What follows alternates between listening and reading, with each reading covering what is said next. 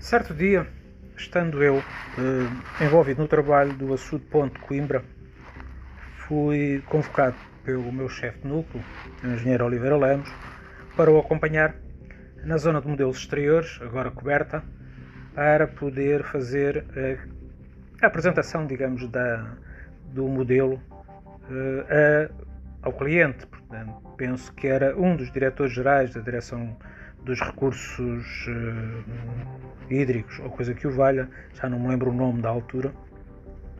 E estando nós, digamos, a fazer aquilo que era suposto, que era indicar os pormenores do, do modelo, variando os caudais que eram sugeridos, fazendo as operações das comportas que eram sugeridas, em determinada altura, uh, o nosso interlocutor faz uma observação de veras curiosa, até porque ficámos, quer eu, quer Angiro Oliveira Lemos, de boca aberta, quando ele chama: Ó oh Lemos, ó oh Lemos, vocês são fantásticos, fazem tudo à escala, até os crocodilos fazem à escala. Bom, com isto, nós ficámos ainda na dúvida do que é que se, trava, que se estaria a passar. Ele lá apontou para aquilo que estava a ver. Na, no canal de rega, lateralmente ao modelo, eh, no canal de rega, como eu referi, eh, havia, digamos, escoamento, algum escoamento.